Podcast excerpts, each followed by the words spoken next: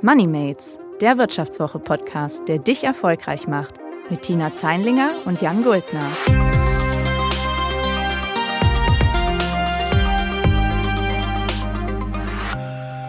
Hallo und herzlich willkommen bei Moneymates. Diesmal mit einer ganz besonderen Episode. Die heutige Folge Moneymates habe ich nämlich am 16. September live vor Ort auf der Her Career Messe in München aufgenommen. Das ist eine Karrieremesse, die sich insbesondere an Frauen richtet, die auf Jobsuche sind, aber auch an Unternehmerinnen, die zum Beispiel gründen wollen. Autorinnen und andere erfolgreiche Frauen waren auch dort und ich hatte dort die Ehre, mit Edda Vogt zu sprechen. Wer Edda ist, das werdet ihr jetzt auch gleich hören. Ähm, nur so viel vorab. Wie gesagt, die Folge ist live live aufgenommen worden, deswegen eventuell auch ein paar Hintergrundgeräusche mehr als sonst. Aber das Thema ist umso interessanter. Es geht nämlich, wie bereits schon letzte Woche angekündigt, um ETFs. Aber nicht einfach darum, dass ETFs super sind und dass man damit eigentlich gar nichts falsch machen kann, sondern wir haben uns die ETF-Kritik mal genauer angesehen. Kann ich mit ETFs vielleicht doch etwas falsch machen? Welche Kritik es war? Und was ist einfach nur Mythos? Und lohnt es sich überhaupt noch ETFs zu kaufen? Darüber versuche ich euch heute mit Eda aufzuklären. Und ja, hört einfach rein. Schön, dass ihr alle da seid und uns zuhört. Ähm, ich bin Tina Zeinlinger, ich bin Redakteurin bei der Wirtschaftswoche und mit mir heute am Tisch oder eigentlich sonst wärst du im Podcaststudio ist ähm, Edda Vogt von der Deutschen Börse. Hallo Edda. Hallo. Ja, vielleicht kannst du dich mal selbst kurz vorstellen. Sehr gerne und vor allen Dingen danke für die Einladung. Ich finde es echt spannend hier zu sein. Äh, ich mache bei der Deutschen Börse Anlegerkommunikation, also ich betreue sozusagen die Kanäle mit Anlegerinformationen wie die Website, Social Media, auch Podcasts, Webinare und so weiter und habe auch ein Projekt, ein kleines Frauen und Finanzen. Das ist so mein besonderes mhm. Engagement, das da drin steckt und ähm, versuche alle dazu zu bringen, selbst Entscheidungen, äh, selbstständig Geld anzulegen über den Kapitalmarkt. Klingt gut. Ich denke, genau deswegen bist du auch heute perfekt für das Thema geeignet. Wir wollen nämlich über ein Geldthema sprechen und zwar über ETFs. Jeder, der sich so ein bisschen mit ähm, Geldanlage vielleicht schon befasst hat, wird sich denken, okay, ETFs kenne ich schon alles, ist so ein, was wie ein finanzielles Allheilmittel. Und genau da wollen wir aber heute mal genauer drauf schauen, weil in letzter Zeit hat sich da immer so ein bisschen Kritik geregt. Es gibt irgendwie sehr viele ähm, Gegenargumente mittlerweile und ich selbst habe auch ETFs und ich mache mir da irgendwie so ein bisschen Sorgen. Und heute wollen wir mal schauen, was da wirklich dran ist. Edda, vielleicht erste Frage an dich. Hat dich diese ETF-Kritik auch schon erreicht? Ähm, oder findest du irgendwie das kompletten Schwachsinn, dass wir uns das heute jetzt mal angucken? Ähm, teils, teils. Also man muss das schon sich genau anschauen. Ich meine, klar, die meiste Kritik kommt von denen, die wegen den ETFs nicht mehr so viel Geld verdienen, nämlich die aktiven Fondsmanager, meistens Männer. Und die sagen natürlich, ähm, also das geht gar nicht ohne ein aktives Fondsmanagement. Vielleicht erklären wir an der Stelle noch mal ganz kurz den Unterschied. Mhm. Also zum einen kann man ja aktiv entscheiden, welche Wertpapiere man kaufen will, also Einzelaktienauswahl, einzelne Anleihen und, oder einzelne Fonds. Ähm, und das ist genau das, was auch ein aktiv verwalteter Fonds macht. Der hat eine Strategie und danach wählt er die Wertpapiere aus. Mhm. Dieser andere, andere Ansatz, das, was ETFs machen, passives Investment, das ist einfach, dass man im Kapitalmarkt investiert ist die ETFs sind Fonds, aber sie folgen tump einem Index. Die bilden den ab. Meistens kaufen sie die Wertpapiere, die im Index drin sind. Mhm. Und deswegen spricht man hier von passivem Investment. Und äh, vielleicht sollte man an der Stelle noch mal ganz kurz sagen, das sind so zwei ganz verschiedene Strategien. Das eine ist, ich will am Kapitalmarkt dabei sein. Ich will aber keine Entscheidungen treffen, um den Markt zu schlagen. Das kann man mhm. mit Indexfonds nicht. Man ist einfach drin. Und das andere ist eben dieses durch Einzelauswahl besser zu sein als der Markt. Mhm. Und dieses einfach dabei sein mit ETFs ist natürlich bei Leuten, die jetzt nicht so viel Börsenwissen haben, sehr, sehr beliebt. Deswegen boomen ETFs in den letzten Jahren noch richtig. Also das Marktvolumen ist ja rasant angestiegen. Und viele haben irgendwie das Gefühl, da braut sich sowas wie eine Blase auf. Würdest du sagen, es gibt bei ETFs eine Blase und vielleicht an der Stelle auch nochmal die Frage, was ist überhaupt eine Blase am Finanzmarkt und warum ist das gefährlich? Eine Blase am Finanzmarkt ist eine Schieflage, wenn Preise zu hoch sind, weil ähm, zu viel Nachfrage nach Wertpapieren da ist, die fundamental nicht gerechtfertigt ist. Wir erinnern uns, vielleicht erinnert sich ja die eine oder andere an neuen Markt. Das war eine nicht gerechtfertigte Preissteigerung am Aktienmarkt und sowas nennt man dann eine Blase. Ich glaube, wir müssen uns das mal genau anschauen, was an dieser Kritik dran sein könnte. Also einmal ähm, das schiere Volumen ähm, ich habe hier ein paar Zahlen. Wir haben jetzt in Europa vor kurzem alle ETFs auf Xetra, haben ein Volumen von über einer Billion Euro Mhm. Alle ETFs in Europa, das sind so 1,2 Billionen Euro. Weltweit sind wir bei knapp 10 Billionen Euro. Okay, die, eine Zahl, die kann sich jetzt auch niemand mehr so vorstellen. Ab einer Milliarde mhm. kann man irgendwie das sich überhaupt nicht mehr vorstellen. Aber äh, um einen Vergleich zu machen, ähm, die Marktkapitalisierung, also Anzahl Aktien mal Preis aller Aktien auf der Welt, die liegt bei 110 Billionen Euro weltweit. Also wir sprechen hier über ein Volumen von vielleicht einem Zehntel. Okay, also das ist so ein ganz vorsichtiger Versuch, das mhm. zu schätzen. Ja. ja. Ähm, man muss auch wissen, dass diese Blasendiskussion ähm, kommt auch viel dass es noch andere Investoren gibt, die natürlich auch große Proportionen haben, also groß sind, die aber keine ETFs sind. Also einfach das mal kurz in mhm. Relation zu sehen. Von der UBS gibt es eine Zahl, die ist noch nicht so alt, die sagen, 8% aller Euros wären in ETFs investiert. Für Deutschland haben, haben wir eine Schätzung von großen Wertpapieren, da sagen wir so, äh, großen Indizes, so DAX oder für den Eurostocks, da sagen wir so 15, 16, 17 Prozent mhm. allen Geldes in den Aktien ist ein ETF. Okay, also das ist jetzt nicht so dramatisch, wenn man das in Proportion ja. zum gesamten Marktvolumen setzt. Also es sind noch zwei Punkte ziemlich wichtig an der Stelle. Das eine ist, ähm, dass der ETF ist ja nur eine Hülle. Mhm. Also das ist ja jetzt nicht ein Wertpapier, sondern das ist die Hülle und jeder, der einen ETF-Anteil kauft, jede kauft einzelne Aktien, die da drin sind, wenn es mhm. jetzt Aktien sind, ja. Und ähm, die würde man ja auch kaufen, wenn man nicht einen ETF kaufen würde, sondern einzelne, in einzelne Aktien investieren wollte. Und das ist ein Punkt. Und der mhm. andere Punkt ist, man muss sich mal vorstellen, diese Kritik kommt, weil jetzt lauter Kleinanleger, weil es so günstig ist und so modern ETFs kaufen würde, der Markt aufgebläht. Muss man sich einfach mal vorstellen, wie klein dieser Anteil ist. Wir haben zwar knapp drei Millionen Sparpläne in Deutschland inzwischen. Mhm. Die Sparpläne ist auch wirklich ein, ein Punkt, warum ETFs so erfolgreich sind, neben den niedrigen Kosten. Mhm. Und, aber die machen in der Gesamtsumme machen die doch nicht viel aus. Ja.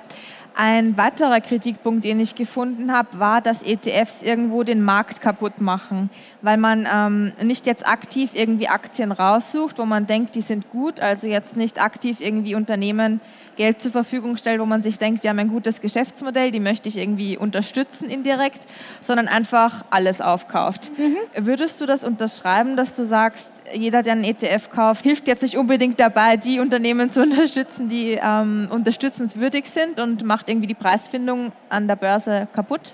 Ja, da ist schon, das muss man sich auch nochmal genau anschauen, diese in zwei, ich würde das mal in zwei Punkte gliedern. Ja, das eine ist tatsächlich, ich kaufe jetzt, was weiß ich, ich kaufe einen DAX-ETF. Ich, ich finde übrigens, der reicht gar nicht für die Streuung, aber ich nehme den jetzt mal als mhm. Beispiel. Ich kaufe jetzt einen DAX-ETF und dann kaufe ich natürlich auch Unternehmen, die ich vielleicht nicht so gut finde. Ja, die ich einzeln nicht aussuchen würde. Aber ich glaube an den Mechanismus, an den Preismechanismus der Börse, weil es gibt ja nicht nur ETF-Anleger, mhm. es gibt ja auch noch die anderen, von denen wir vorhin gesprochen haben, die mhm. eine aktive Auswahl treffen, die Stockpicker. Und die würden ja sehen, dass da eine Aktie viel zu teuer ist, dann würden die an der Stelle vielleicht short gehen. Also die würden die leer verkaufen. Mhm. Also es gibt Marktmechanismen, die sorgen schon dafür, dass die Unternehmen fair bewertet werden auf längere Sicht, mittelfristig. Das ist der eine Punkt. Das heißt, das spüre dann ich auch, wenn ich den ETF habe, wo das Unternehmen mit drin ist. Das spüre ich auch, das spüre ich mhm. nicht vielleicht. Es gibt immer Verzerrungen, aber die gibt es auch so, die gibt es auch ohne ETFs. Die gibt es auch, weil jetzt alle denken, das sei eine geile Aktie und kaufen die, obwohl das überhaupt nicht gerechtfertigt mhm. ist. Das ist auch eine Verzerrung. Ja. Und diese Verzerrungen gleichen sich dann irgendwann wieder aus. Das sind diese Marktmechanismen. Und äh, dann muss man sich auch mal vorstellen, S&P 500, klasse Index, um ETF drauf zu kaufen.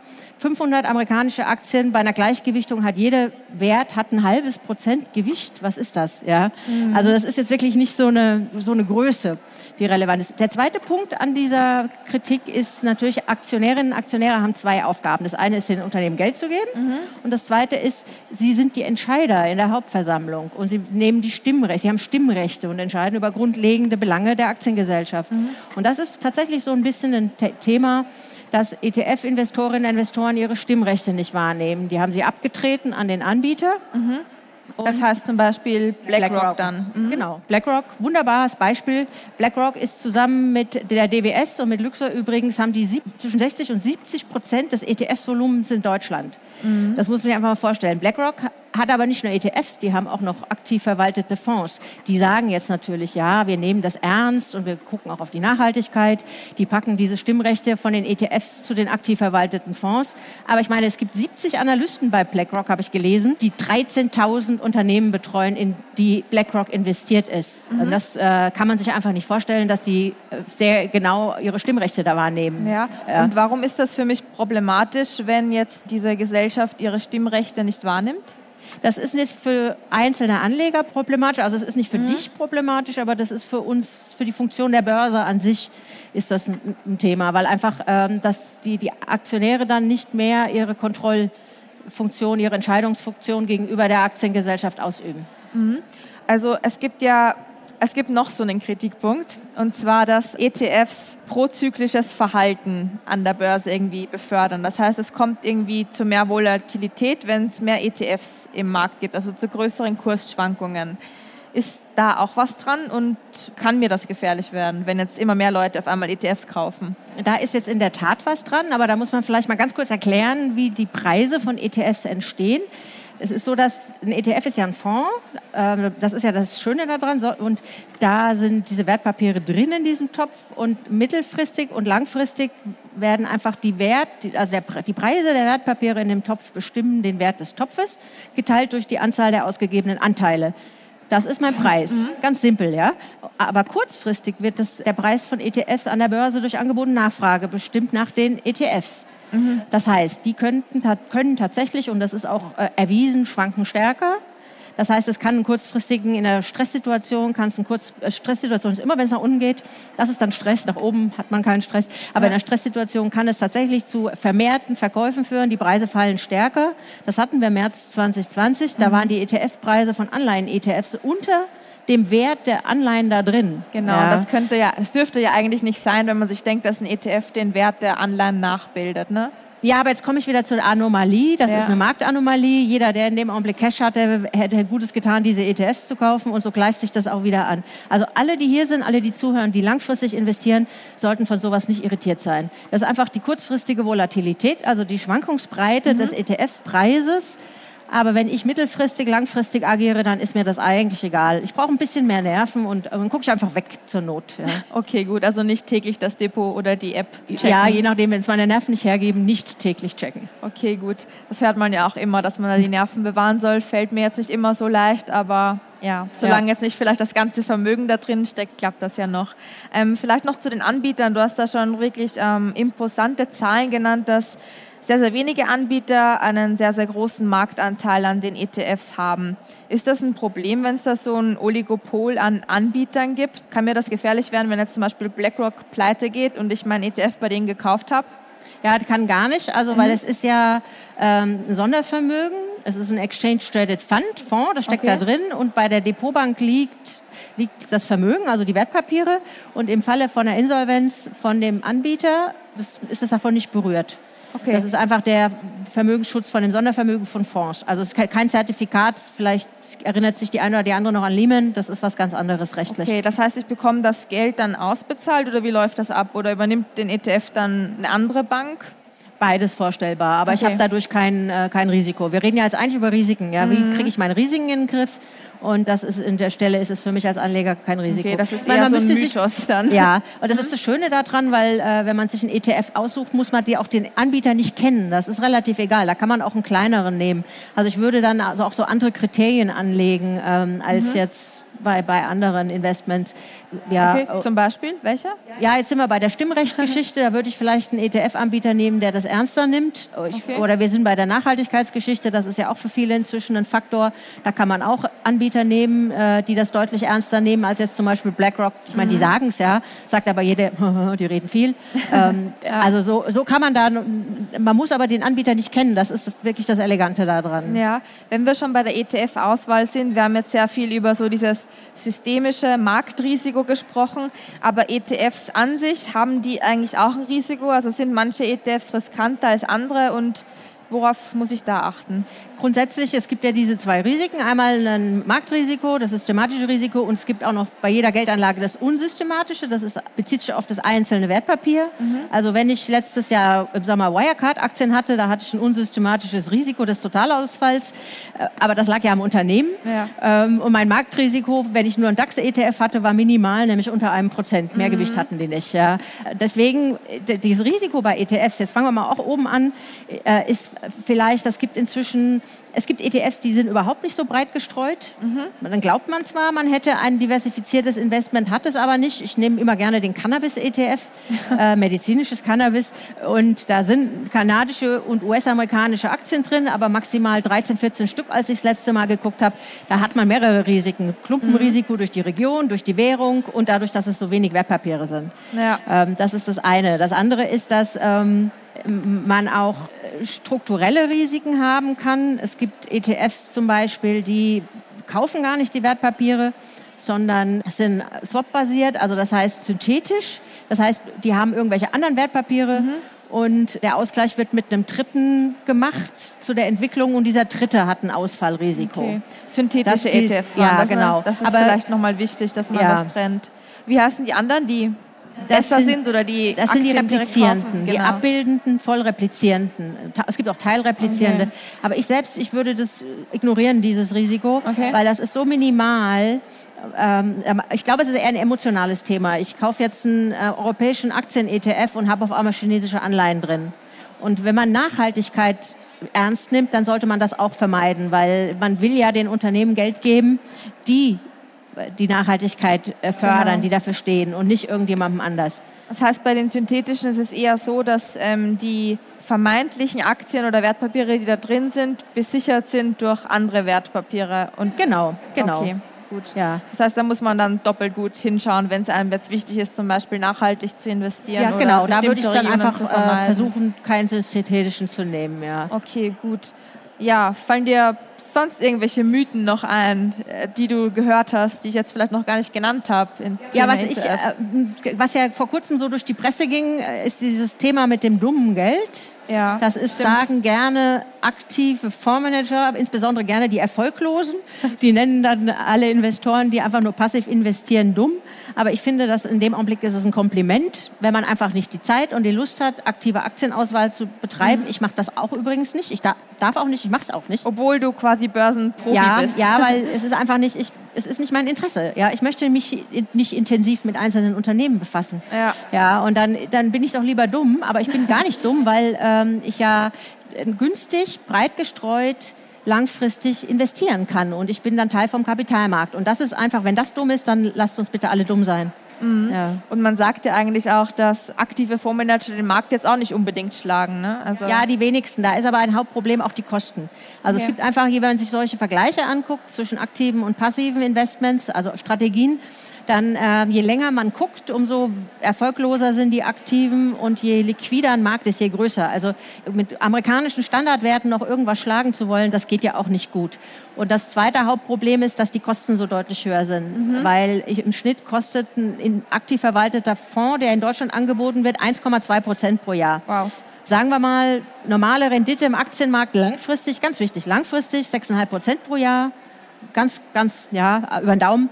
Ähm, und wenn ich da mhm. schon irgendwie nochmal 1,2 bis 1,5 Prozent nur Fondskosten zahle, dann sind es ja nur noch 5. Und ähm, das ist so das Hauptproblem. Und diese, diese Kosten von Fonds und auch von ETFs, egal, ja, die gehen ja immer von der Performance runter. Das mhm. ist nicht so, dass da am Jahresende eine Rechnung kommt, sondern da ist dann einfach die Performance schlechter. Und deswegen, je länger der Zeitraum ist, den man sich anguckt, umso schlechter ist einfach die Performance von aktivem Management. Okay, du sagst jetzt schon, je länger man irgendwie investiert. Ich frage mich irgendwo so, ich meine, ich habe schon ETFs, aber es gibt halt auch sehr, sehr viele, auch in meinem Umfeld, die jetzt noch keine ETFs haben, die jetzt aber auch so ein bisschen die Torschlusspanik bekommen. Die denken sich, okay, irgendwie haben schon so viel investiert und ich will auch noch und Lohnt es sich jetzt noch einzusteigen oder ist es irgendwie, ähm, ja, jetzt haben irgendwie schon alle ETFs, jetzt kann ich da eh nichts mehr holen? Also nochmal, dann nochmal zurück in den Kopf rufen. ETF ist ja nur die Hülle, mhm. genau, der für mich mehrere kleine Investments tätigt. Das heißt, die Frage ist nicht, lohnt sich jetzt einen ETF zu kaufen, sondern lohnt sich jetzt in den Aktienmarkt einzusteigen.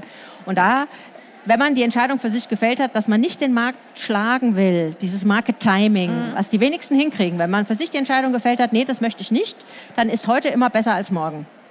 Weil wir alle wissen nicht, es wird Kursverluste geben, wir alle wissen nicht, wann die da sein es gibt Fondsmanager, die reden seit zwei, drei Jahren davon, dass es den Crash jetzt gibt. Den gab es immer noch nicht. Mhm. Also, und wenn man diese, die nicht vorhat, besser zu sein als andere, dann kann man ja genauso gut auch jetzt direkt einsteigen. Okay, ETFs sind jetzt kein finanzielles Allheilmittel, aber wahrscheinlich einfach eine sehr, sehr gute Möglichkeit, um langfristig sinnvoll Geld anzulegen. Und wenn man Kritik hört, dann sollte man wahrscheinlich auch immer darauf achten, von wem sie kommt und sich am besten die Meinung von unabhängigen Experten einholen, wie zum Beispiel dir oder vielleicht auch der Wirtschaftswoche, dann manchmal als Wirtschaftsmedium. Ja, ich sag danke fürs Zuhören beim Moneymates und schön, dass ihr da wart. Und dir danke auch, Edda. Ja, danke für die Einladung und dann danke an alle, die hier sind. Ja.